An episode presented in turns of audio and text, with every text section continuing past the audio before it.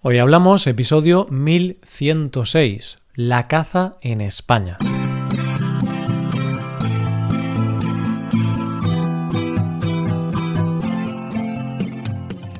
Bienvenido a Hoy Hablamos, el podcast para aprender español cada día. Puedes mejorar tu nivel de español usando nuestros contenidos premium como la transcripción, explicaciones, ejercicios y también el episodio extra semanal puedes hacerte suscriptor premium en hoyhablamos.com. Hola oyente, ¿qué tal? ¿Cómo estás? Hoy vamos a hablar de un tema un tanto conflictivo, un tema que despierta opiniones muy radicales y que crea mucha polémica en nuestro país, un tema del que José Ortega y Gasset dijo para definirlo. La caza es todo lo que se hace antes y después de la muerte del animal la muerte es imprescindible para que exista la cacería. Hoy hablamos de la caza en España.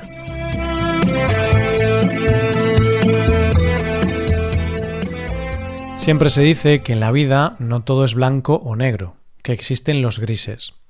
Y es cierto, hay muchas cosas en la vida en las que no tenemos que estar radicalmente a favor o radicalmente en contra, sino que nos movemos en un sí pero no, o en un punto medio donde estamos a favor en algunas cosas y en contra en otras.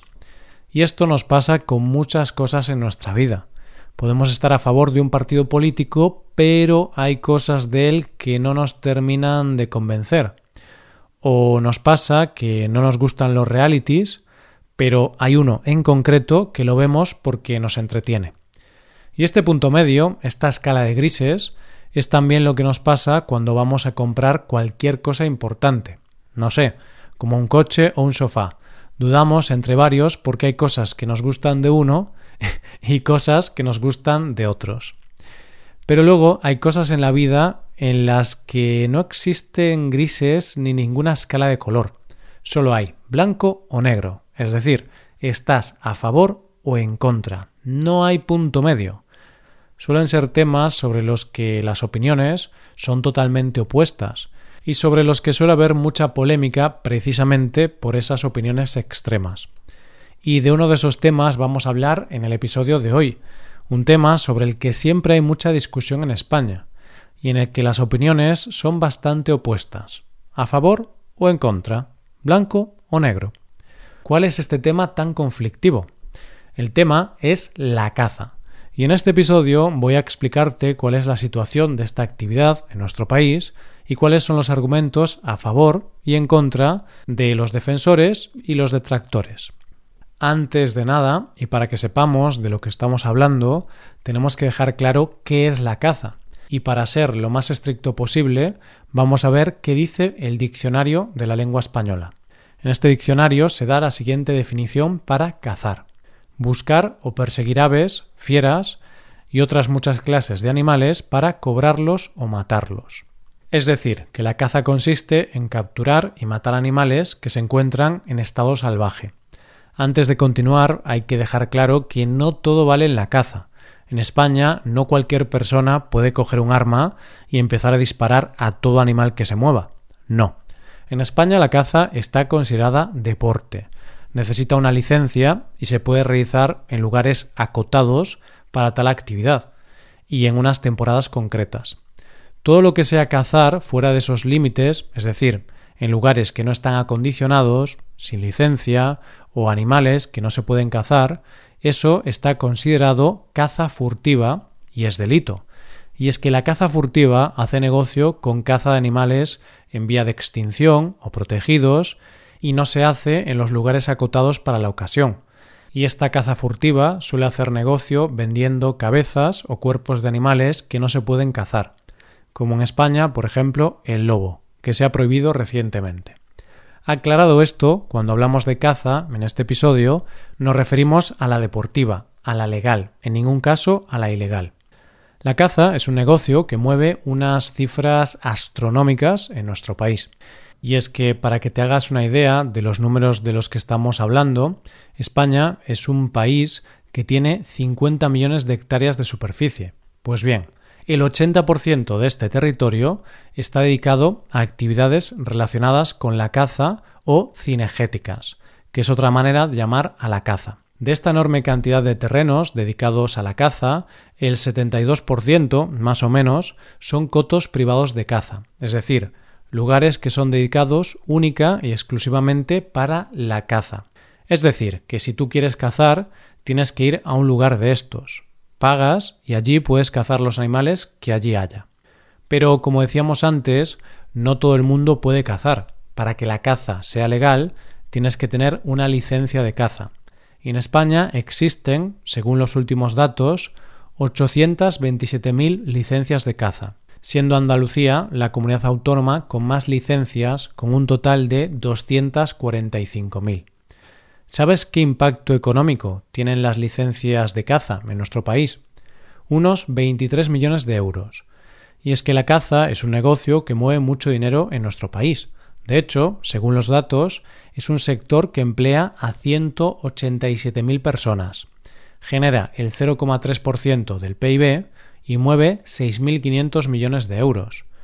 Pero es que cuando digo deporte no lo digo de broma ya que según datos del Ministerio de Cultura y Deportes, tiene más de 300.000 federados, siendo el tercer deporte con más federados de España, solo por detrás del fútbol y baloncesto. ¿Qué se caza y cuándo se caza en España? Lo cierto es que la caza se puede dividir básicamente en dos tipos, caza mayor y caza menor. La caza mayor en España se considera toda aquella que sea animales más grandes que un zorro cuando son adultos. Y aquí las especies son el jabalí, ciervo, corzo, cabra montés, rebeco, gamo, muflón y arruí. Dentro de la caza mayor hay varias modalidades en la caza deportiva dependiendo de cómo se realice esa caza.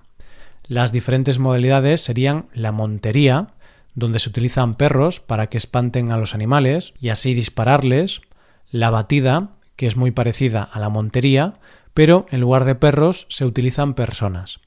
El rececho, donde el animal es perseguido sin que se dé cuenta, y la espera, donde se espera que el animal pase por delante para dispararle.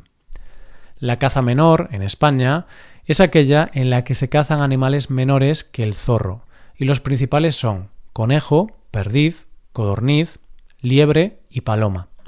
Y las principales modalidades en este tipo de caza son el reclamo, en la que se utiliza una perdiz viva para atraer a las presas, caza con galgo, en la que no se usan armas, con perros de rastro, donde los perros rastrean a la presa hasta llegar a su refugio, o la caza acuática, donde los puestos están entre los juncos o maleza en el agua. Según los datos del Ministerio de Agricultura, Pesca y Alimentación, el número total de animales cazados el último año fue de 21,5 millones, de los cuales 700.000 fueron de caza mayor, 7 millones de caza menor y 13,5 millones de caza menor de aves.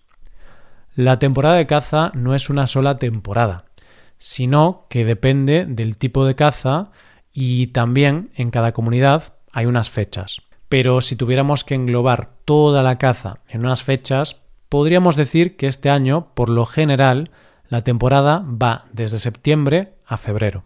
¿Cuáles son los argumentos a favor y en contra de la caza? Pues bien, los principales argumentos a favor son que la caza ayuda a la conservación de la naturaleza. Prohibir la caza provoca más daños que beneficios, ya que la caza ayuda al control del número de algunos animales, y si no fuera por la caza, el número de esos animales crecería de manera incontrolable y supondría un problema, por ejemplo, para otras especies o para la agricultura.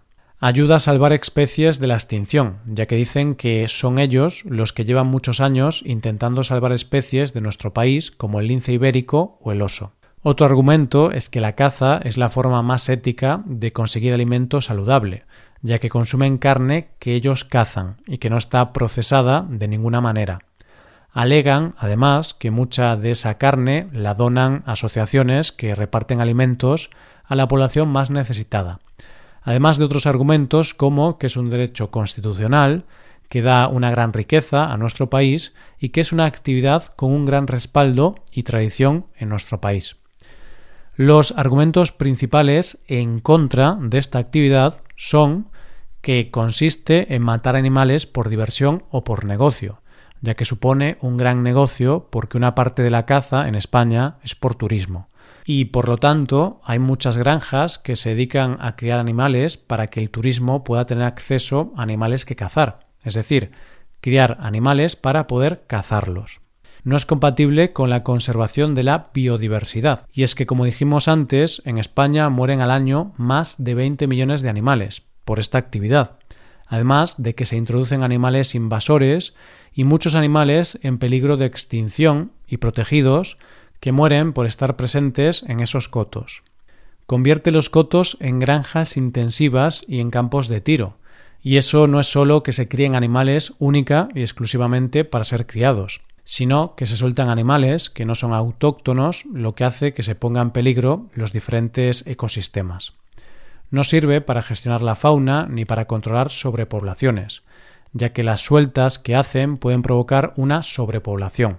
Además de que, como el mayor trofeo son los machos, se tiene una descompensación entre machos y hembras, lo que provoca muchos problemas en el desarrollo de las especies. No solo mata, también maltrata, y en esto los detractores no se refieren solo a los animales cazados, sino que muchos de los perros utilizados para la caza son maltratados y abandonados. De hecho, las cifras dicen que unos 50.000 galgos, que son perros destinados a la caza, son abandonados al año en nuestro país. Esta es una visión que intento que sea global de la situación de la caza en nuestro país, y que, como ves, tiene defensores y detractores. Ahora, con todos los datos en tu mano, puedes formarte una opinión sobre si esta actividad es necesaria o no. Oyente, en esta cuestión tan controvertida, puedes situarte en el blanco o en el negro, pero parece bastante complicado situarte en el gris. ¿No te parece? Hasta aquí el episodio de hoy. Y ya sabes, si te gusta este podcast y te gusta el trabajo diario que realizamos, nos ayudaría mucho tu colaboración. Para colaborar con este podcast puedes hacerte suscriptor premium. Los suscriptores premium pueden acceder a la transcripción y ejercicios y explicaciones. Hazte suscriptor premium en hoyhablamos.com. Muchas gracias por escucharnos. Nos vemos en el episodio de mañana. Pasa un buen día. Hasta mañana.